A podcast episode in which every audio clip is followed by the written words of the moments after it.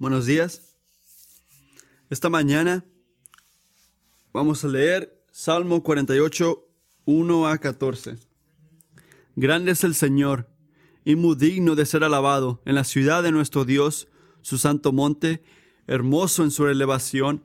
El gozo de la tierra es el monte Sión, en el extremo norte, la ciudad del gran rey. Dios en sus palacios se dio a conocer como baluarte. Pues los reyes se reunieron, pasaron juntos. Ellos la vieron y quedaron pasmados. Se aterrorizaron y huyeron alarmados. Allí se apoderó de ellos un temblor, dolor como de la mujer que está dando parto. Con el viento del este, tú destrozas las naves de Tarsis, como lo hemos oído, así lo hemos visto. En la ciudad del Señor de los ejércitos, en la ciudad de nuestro Dios, Dios la afirmará para siempre. Hemos meditado en tu misericordia, oh Dios, en medio de tu templo, oh Dios, ¿cómo es tu nombre? Así es tu alabanza hasta los confines de la tierra, llena de justicia, hasta tu está tu diestra. Alégrese el monte Sión, regocíjese las hijas de Judá, a causa de sus juicios. Caminen por Sión y vayan alrededor de ella. Cuenten sus torres. Consideren atentamente sus murallas. Recorran sus palacios para que lo cuenten a las generación, a generaciones venideras. Porque este es Dios, nuestro Dios para siempre. Él nos guiará hasta, hasta la muerte. Vemos a los salmos, hay tres movimientos, tres versículos o una canción que estamos cantando, tres versículos. Y aquí vemos 14, pero tres, tres movimientos, pues. Ah, la ciudad del gran rey. Los primeros tres versículos se tratan de esto, la ciudad del gran rey. Y está envisionando la, la ciudad del Sión. Esto es lo que tienes que escuchar cuando lees esto. En el tiempo vemos esta escritura y este Viejo Testamento que fue amado por la gente de Dios, es amada porque Dios está ahí. En el tiempo aquí vemos que el Viejo Testamento se convierte en Nuevo Testamento. Nosotros somos el lugar donde está Dios porque somos la iglesia. Cuando lees Sión, piensa en nosotros, la gente de Dios. Cuando veas Sión, piensa en nosotros, la gente de Dios. Vamos a leer los primeros tres versículos. Grande es el Señor y muy digno de ser alabado en la ciudad de nuestro Dios, su santo monte, hermoso en su elevación, el gozo de toda la tierra.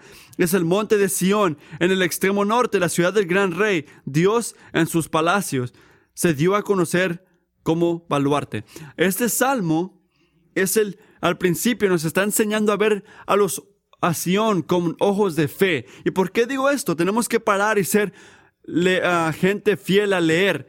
No sé si alguien ha ido a la montaña de Sion y estado en Jerusalén, en esta área que están hablando físicamente. Si lo has hecho, esto es lo que sabemos. Esto literalmente no es verdad. Estas descripciones si somos honestos, este no es la manera que una persona que habla de la geografía hablaría de esto. Es hermosa en elevación. Tiene 2500 de altura. No es, no es la montaña más alta. No es una montaña ni, ni alta. Y él dice que es el gozo de todo el mundo. No tienes que saber mucha historia de la Biblia para saber que la gente de Dios no siempre, no siempre son conocidos como el gozo del mundo. Y esta es la cosa que nos tira. Está en el extremo norte. Pero el monte Sión y, Jerusalén están en medio de, de Israel. Y no es el extremo norte. ¿De qué está hablando aquí? Y si eres un libro humano, tú dirías, no sabe de lo que está hablando. Pero esta es poesía divina y nos está llamando a ver con ojos de fe, no ojos de vista. Es como que Dios está diciendo, cuando mires a Sion, cuando mires a la gente de Dios, si no ves esto, mira otra vez. No estás viendo lo que está ahí. Sion es hermoso en elevación, no porque físicamente está elevada, sino porque está exaltada espiritualmente. Aquí es donde Dios ha elegido ser su hogar. en todo el mundo, esta montaña puede clamar este estatus. Dios está ahí. Y Él usa esto, esto, es el centro del universo. Esto es el corazón, esto es el corazón viviente de todo el mundo porque el creador de todo está ahí. Y por eso es el gozo del mundo. ¿Y por qué el norte extremo? Bueno, en la mitología ah, de antes, la anciana, este, el norte era donde Dios estaba. Y el salmista sabe, el salmista sabe, si escuchas esto es un mito, no es verdad. ¿Sabes dónde está el lugar donde el cielo toca a la tierra? Es donde está el Señor, no donde el norte está, es donde el Señor está. Y este es este lugar, esta es la ciudad del gran Dios el centro del mundo. Es como piensan esto en nuestra, nuestro tiempo. Si alguien está en la música o le encanta la música, tienes que estar en Tennessee. En Tennessee es el corazón de la música, es la ciudad donde ocurre. Si piensas en la mitología, ¿dónde está el poder? En Washington, en, en, en la tierra de silicón. Y no, el Salmo no lo dice así. Si quieres estar donde está el gozo, tienes que estar en Sion. Si quieres saber dónde está el poder verdadero, el verdadero poder está en la ciudad de Dios. Y recuerda, este somos nosotros. Esto es lo que es ser la gente de Dios. Ahora, esto no es, no son todas estas, todas estas imágenes, no son de nosotros a través de vista, pero son de nosotros a través de fe. Y este lado del regreso de Cristo, lo más que llegamos a probar esta herencia es lo que estamos haciendo ahorita, el domingo, uniéndonos como la gente de Dios. Cuando Dios nos trae juntos y cantamos ahora al Rey y levantamos nuestras voces en alabanza juntos, esta es la prueba, una probadita del día que Sion va a ser el centro del universo. Es lo más cerca que podemos llegar a ese lado del cielo. Qué privilegio tan tremendo. Así que ahora déjame decir simplemente, ¿qué ves tú? ¿Qué ves tú cuando ves a la iglesia reunido, reunida domingo tras domingo? ¿Una cosa social? ¿Un tiempo para poder ver a tus amigos? ¿Un tiempo de positividad, un mundo de negatividad? Es todo esto, pero es tantas cosas más cuando nos unimos los domingos, como la gente de Dios, como la ciudad del gran rey, estamos participando en una prueba del futuro del universo. Este es un lugar donde Dios toca, donde Dios está en el mundo presente en la alabanza de su gente. Esta es la ciudad del gran rey. Probamos, lo probamos semana tras semana. Esperamos el día que no tenemos que dejar esto. Pero ahora, este primer versículo o parte de la canción celebra la ciudad del gran rey, pero puede que tengas una pregunta. Si ha sido una buena semana, piensas, ah, qué increíble, sí, yo estoy, me disfruto esto, hay que hacer esto para siempre, pero puede que te reúnas y tengas otra, otro pensamiento en tu mente. ¿Qué tal que el mundo no siempre es un lugar tan gozoso? ¿Qué pasa que si yo me junto y alabo con lágrimas en mis ojos, yo alabo con un corazón quebrantado. Es una cosa uh, que se me hace raro ser la gente de Dios al tener esto. No sé si te has venido aquí en un, no sé si has venido aquí un domingo con un corazón gozoso y quebrantado. Este salmo no es simple. Mira cómo termina el versículo 3. Después de esta gran celebración, Dios se presenta como un baluarte. ¿Cómo así? Pensé que estábamos hablando de gozo. Estamos hablando de, de escenas grandes, de fiestas, no, una, una, un baluarte. ¿Por qué un baluarte? Y eso nos lleva a la segunda parte de nuestro salmo. Este segundo punto de hoy, la seguridad de la ciudad. La seguridad de la ciudad. El versículo 4 nos conecta, nos dice, esa es la razón. Miren, pues los reyes, ¿por, qué Dios es, una, es un baluarte? Pues los reyes se reunieron, pasaron juntos. Dice que todos se juntaron. Puedo celebrar la seguridad de esta ciudad porque yo lo vi. Pues los reyes se reunieron, pasaron juntos y después él describe lo que parece ser una, una batalla. Ellos se reunieron, todos los reyes se reunieron. Y dirá, nosotros esperábamos que iba a hablar de la batalla, pero ¿qué pasa? No habla de la batalla, habla de otra cosa. Dice, el versículo 5 se brinca la batalla y dice que los reyes lo vieron. ¿Qué vieron? Ellos lo vieron y quedaron pasmados, se aterrorizaron y huyeron alarmados. Así que, que se apoderó de ellos y en temblor. Es una descripción. Si eres una persona que le gusta leer el versículo 4, es una batalla grande. Imagínate militares grandes que se están reuniendo fuera de la ciudad y en el quinto versículo vemos que fueron destruidos. Como el principio aquí, el salmista no nos está llamando a ver con ojos de vista, nos está llamando a ver con ojos de fe, que veamos más. Es más de una historia militar. Déjame ser claro mientras hablo más de esto. No estoy diciendo que eso no ocurrió. Nuestros enemigos son verdaderos en el Viejo Testamento y en el Nuevo Testamento. Y si nuestra liberación no es verdadera, nosotros no merecemos este, ser salvos. Si nuestra historia no es verdadera, pero sí es, y Dios nos salvó.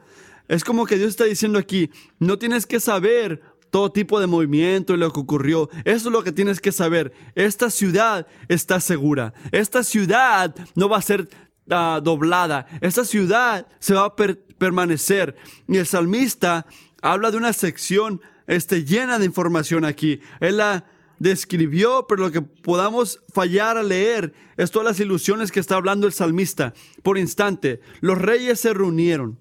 El Salmo 2 ya nos dijo que la historia de la raza humana se trata como de reyes yendo contra el Señor y contra su Creador. Esta es como la lucha continua. Y luego va al versículo 5 y 6 y habla de los versículos más fundamentales en Éxodo 15. Voy a leer Éxodo 15 para que podamos entender lo que está pasando aquí. Hablando de cosas que se repiten intencionalmente del salmista. En Éxodo 15, el Señor le enseña a la gente a cantar y esto es lo que dice aquí. Ah, lo han oído los pueblos y tiemblan el pavor se ha apoderado de los habitantes de Filistea. Entonces se turbaron los príncipes de Edom. Los valientes, los jefes de Moab se sobrecogieron de temblor. Se acobardaron todos los habitantes de Canaán. Terror y espanto cae sobre ellos. Por la grandeza de tu brazo quedan inmóviles, como piedra, hasta que tu pueblo pasa, oh Señor, hasta que pase el pueblo que tú has comprado. Tú los traerás y los plantarás en el monte de tu heredad, el lugar que has hecho para tu morada, oh Señor, el santuario, oh Señor, que tus manos han establecido. El Señor reinará para siempre. Hay mucho detalle aquí. Hay este todo tipo de batallas que están ocurriendo aquí. Jerusalén está a 33 millas de la costa y no hay ninguna este, récord este, en, los libros de historia de una batalla en esa área. Pero aquí habla de batallas que estaban ocurriendo en esos tiempos en este, barcos avanzados en ese tiempo. Y el salmista habla de esto, un detalle muy lleno de información, que por el viento este tú destruiste estos barcos. El viento este es el, el viento que el Señor manda a de los locos y es lo que llenó al, al mar rojo y destruye a, las, a los armies de Faraón en ese, en ese tiempo también. Así que parece que el salmista se tomó su tiempo para agarrar historias del pasado, del presente y del futuro y las reunió para hacer una foto grande para enseñar así es como es el pueblo de Dios. Él está diciendo, este es este eh, lo que ocurre en la vida de la, de, en la vida de la gente de Dios. Como era antes, es igual ahorita y era igual en ese tiempo. Y va a seguir siendo así, porque somos la ciudad de Dios, estamos seguros para siempre. Es lo que está intentando que hacernos entender, que no es algo que ocurre una vez. Recuérdese que el tiempo cuando este, el Señor mandó ese viento para destruir esa, ese malitar, no, el salmista quiere que entiendas que fue así, es así y va a ser así. Siempre va a ser así. Siempre vamos a estar seguros en la presencia de Dios. Hay una manera que el Señor sigue moviéndose continuamente y constantemente en la gente de Dios y para siempre vamos a estar seguros. Esta es nuestra identidad. ¿Estás sorprendido que como la gente de Dios tenemos contrarios o gente que están contra nosotros? No deberíamos estar sorprendidos. Esto es lo que significa ser la ciudad del gran Dios, siempre siendo atacados y siempre estando seguros. Vamos, va mano a mano esto. Y aquí es donde nos ayuda esto. Nos ayuda a, tomar esto a corazón, al tomarlo, tomarlo así personal. Es bueno ver la historia de cómo Dios mantiene a su gente para poder entender que no es algo que estamos haciendo mal que lleva a la posición. Si miras a la historia, aquí está una ironía. La iglesia ha tenido posición de ser este, ateos y de ser legalistas, moralistas. Hemos, se nos ha dicho que somos muy violentos y que somos muy pasivos, que estamos muy muy este, enfocados en dar a la iglesia y, de ser muy mundanos. ¿Por qué recibimos oposición de todos lados? Porque esto es lo que significa ser el pueblo de Dios.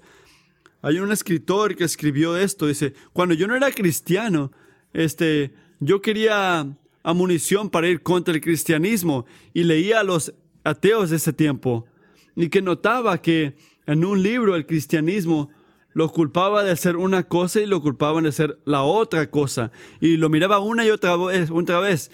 Y concluyó que parecía que el cristianismo no era que tenía, no tenía este, cosas que eran tan contrarias, sino que era como que estaban diciendo que era verdad. Y eso es lo, raro. Y eso te, te, va a decir como, ¿por qué, por qué es, es así la cosa? Están siendo contrarios. Hay maneras que intentamos hablar de la posición pero no es lo que estamos hablando aquí. Cuando violamos los mandatos de Dios, de ser gentiles, de ser calmados, de no enojarnos fácil, no ser rápidos al hablar, sino lentos al hablar y, rápidos al escuchar. Cuando quebramos estos mandamientos, tenemos la consecuencia de ser este, ignorantes y, y recibir esta consecuencia de Dios. Parte de ser la gente de Dios es recibir oposición y este salmo nos protege de pensar que si cambio mi manera de pensar, si cambio mi manera de ser, la posición se va a ir. No, no se va a ir.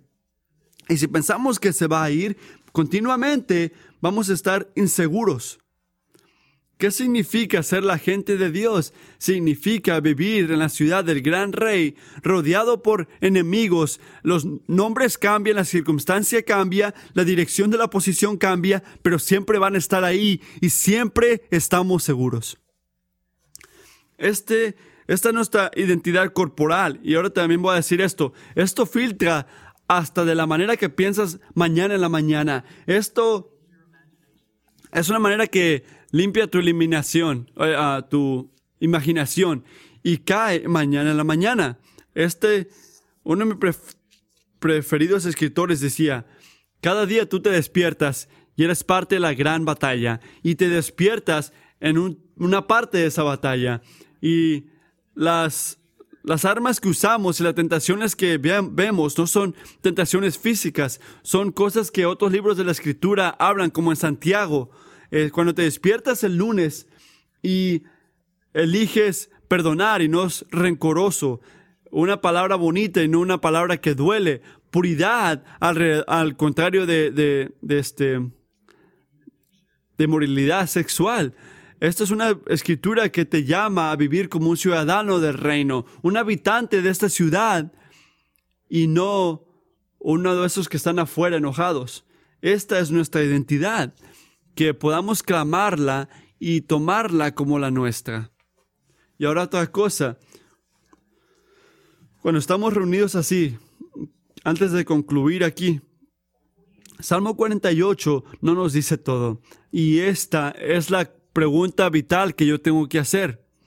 No nos dice cómo estar adentro de la ciudad y cómo estar afuera de la ciudad. No responde la pregunta de en qué lado estás. Y esta es una pregunta muy importante que, se que, la gente se brinca a veces, pero no es como que el Salmo no nos enseña esto. Salmo 2, que ya había mencionado, Salmo 2 nos dice, ¿cómo sabes en qué lado estás? Así es como describe el principio de Salmo 2 y habla de nuestras condiciones. ¿Por qué se sublevan las naciones y los pueblos traman cosas vanas? Se levantan los reyes de la tierra y los gobernantes traman unidos contra el Señor y contra sus ungidos, diciendo, rompamos sus cadenas y echemos de nosotros sus cuerdas.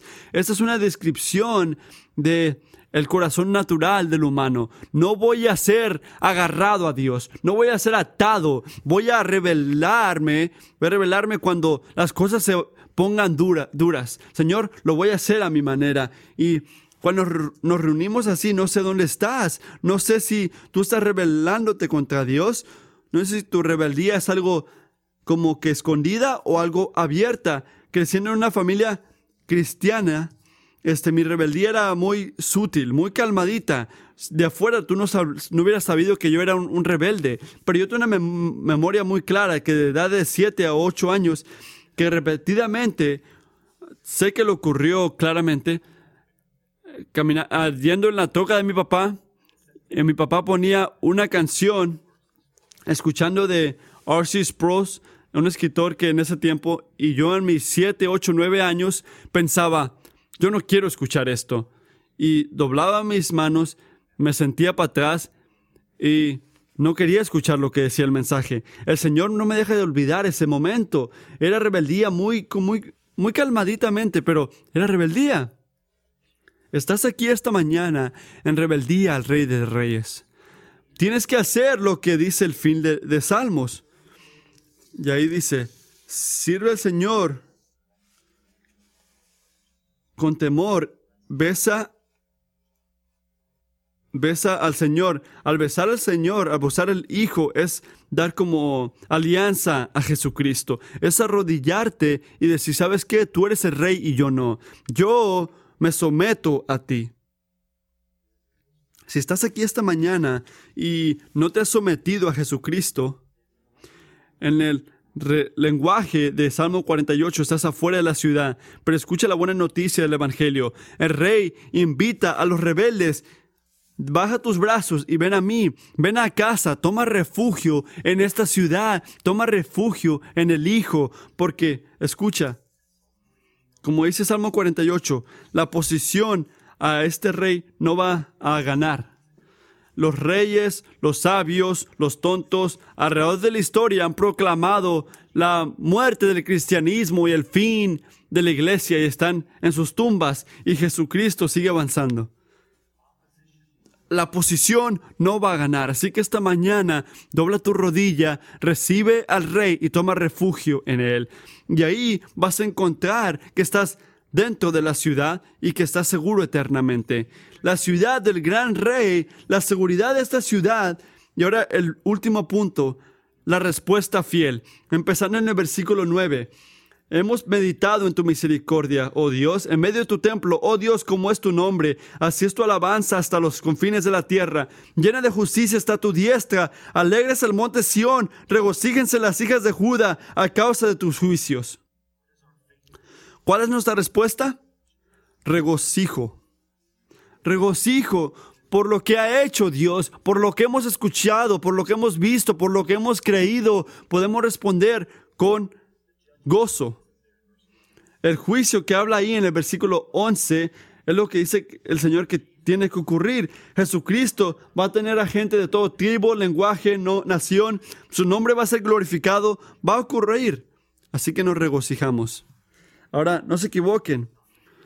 Este no es el tipo de regocijar que se te olvidan tus problemas, están en las nubes, no puedes leer el Salmo y pensar que así es como respondes al sufrimiento.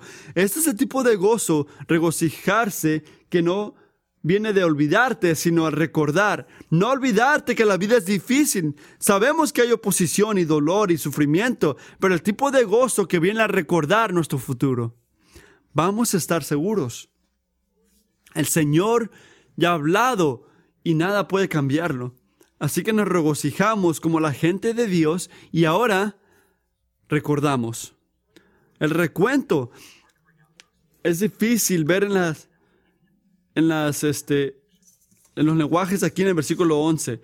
Dice que alegres en, el monte Sión, regocíjense en Judá, caminen en Sión, Es un lugar donde la ciudad fue, la ciudad fue como eh, alrededor y el salmista camina alrededor del Sion, de, alrededor de esta área. Dice que cuenta las murallas, recorre sus palacios. ¿Ves que algo se cayó? Las paredes están firmes, no tumbaron nada. Y luego dice, camina por esa área para que puedas decirle a la siguiente generación, cuéntales, es este, la misma palabra de numerar en ese lenguaje.